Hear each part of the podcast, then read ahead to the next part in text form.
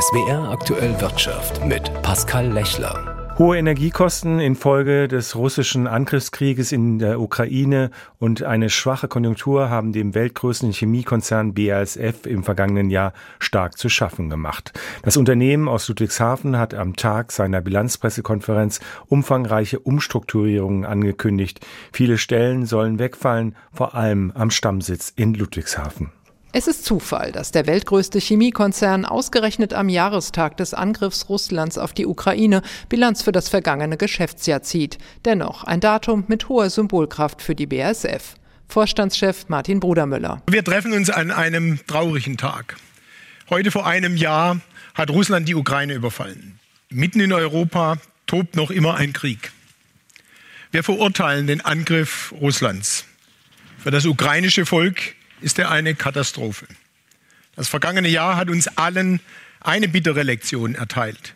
Frieden und wirtschaftliche Stabilität dürfen niemals als selbstverständlich angesehen werden. Das gilt im besonderen Maße für die BASF, denn der Krieg hat für das Unternehmen als Deutschlands größtem industriellen Energieverbraucher Folgen wie kaum für ein anderes.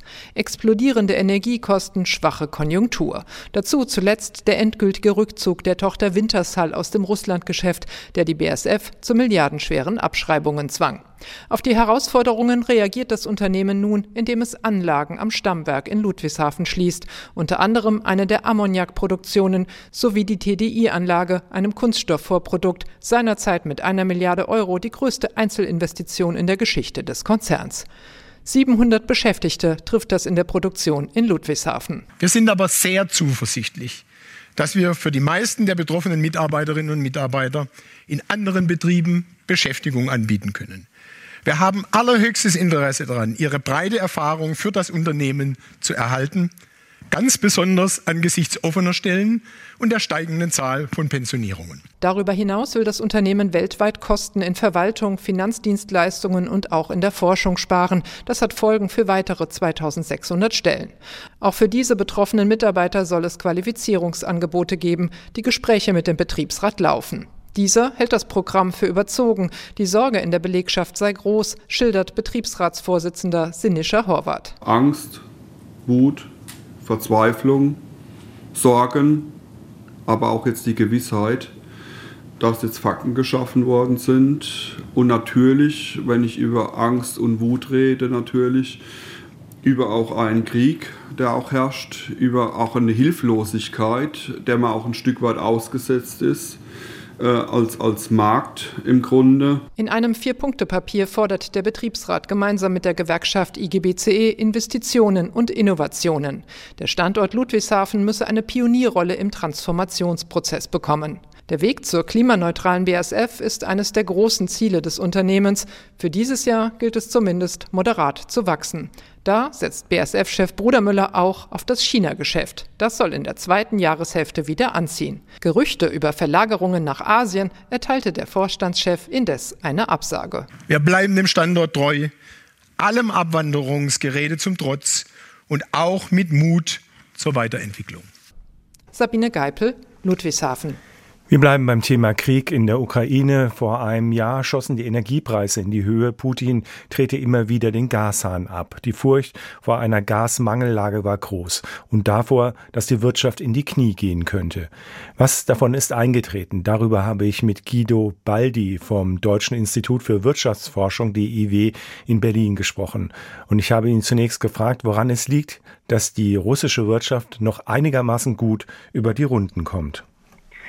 Naja, der Westen hat zwar schon drastische Sanktionen äh, verhängt gegen Russland, die treffen auch die russische Wirtschaft hart, aber die, die wirtschaftlichen Beziehungen mit vielen Ländern in der Welt gehen weiter, mit China namentlich, auch mit Indien, äh, Türkei, vielen Ländern auch in Afrika oder in äh, Südamerika. Das heißt, die russische Wirtschaft ist zwar zumindest teilweise von der westlichen Wirtschaft abgekoppelt, aber halt der Handel, die wirtschaftlichen Beziehungen mit vielen Ländern äh, gehen weiter. Und deshalb ist die russische Wirtschaft zwar in eine Rezession gerutscht, aber sie hält sich eigentlich immer noch äh, erstaunlich gut. Wie hat sich denn eigentlich der Krieg auf die deutsche Wirtschaft ausgewirkt?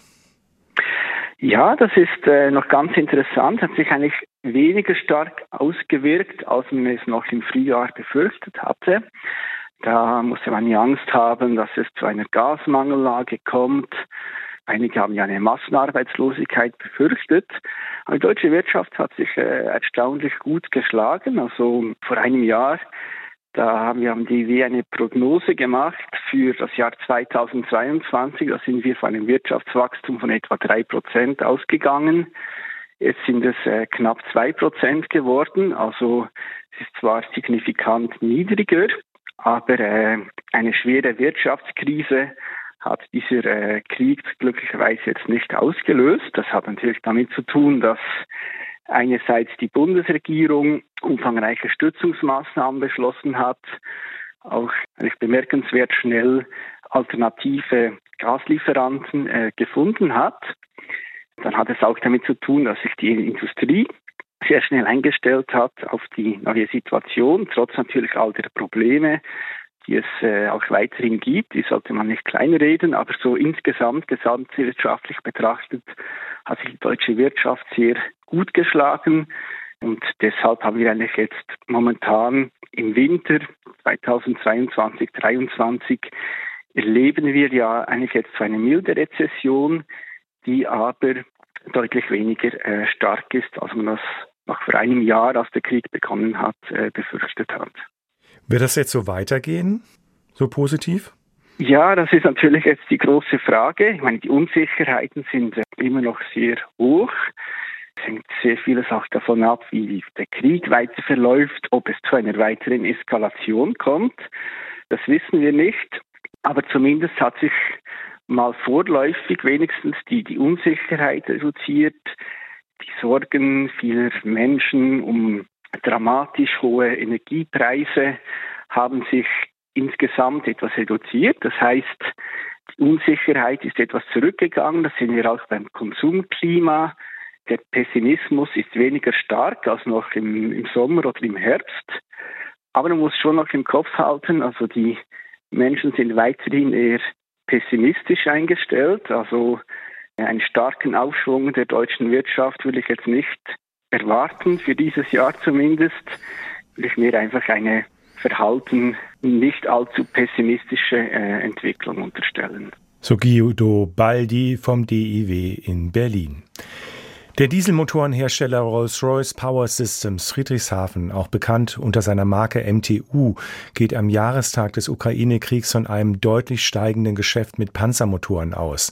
Allerdings sind ein Jahr nach Beginn des russischen Angriffskriegs auf die Ukraine noch keine entsprechenden Aufträge eingegangen, hieß es heute bei der Bilanzpressekonferenz des Unternehmens. Thomas Wagner. 40 zusätzliche Stellen habe man bereits im Bereich Verteidigungstechnik geschaffen, hunderte weitere Jobs könnten hinzukommen, aber bisher liege noch keine einzige Bestellung aus dem 100 Milliarden Euro schweren Sondervermögen für die Bundeswehr vor, hieß es beim Bilanzgespräch von Rolls-Royce Power Systems in Friedrichshafen. Und genau das sei problematisch. Man brauche Berechenbarkeit, so Vorstandschef Jörg Stratmann. Ansonsten sei es sehr schwierig, die notwendigen Produktionskapazitäten aufzubauen. Mit Verteidigungstechnik erwirtschaftet der Dieselmotorenhersteller vom Bodensee gerade mal 10 Prozent seines Jahresumsatzes. Der stieg 2022 im Vergleich zum Vorjahr aber gleich um mehr als ein Drittel auf knapp 4 Milliarden Euro. Unterm Strich überweist das Friedrichshafen Unternehmen 330 Millionen Euro Gewinn an den Rolls-Royce Mutterkonzern nach England, rund 8 Prozent mehr als im Vorjahr bleibt noch der Blick an die Börse. Der Aufschwung von Jahresbeginn mit kräftigen Kurszuwächsen scheint erstmal vorbei. Der DAX hat in dieser Woche ein klares Minus eingefahren. Schuld sind wieder aufflammende Sorgen zur Inflation, auch in den USA.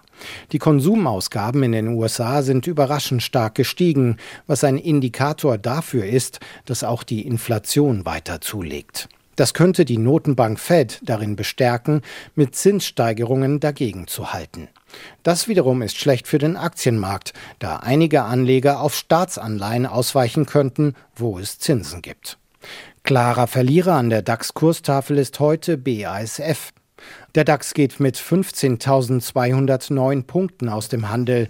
Das ist 1,7 Prozent weniger als gestern und auf Wochensicht minus 1,9 Prozent.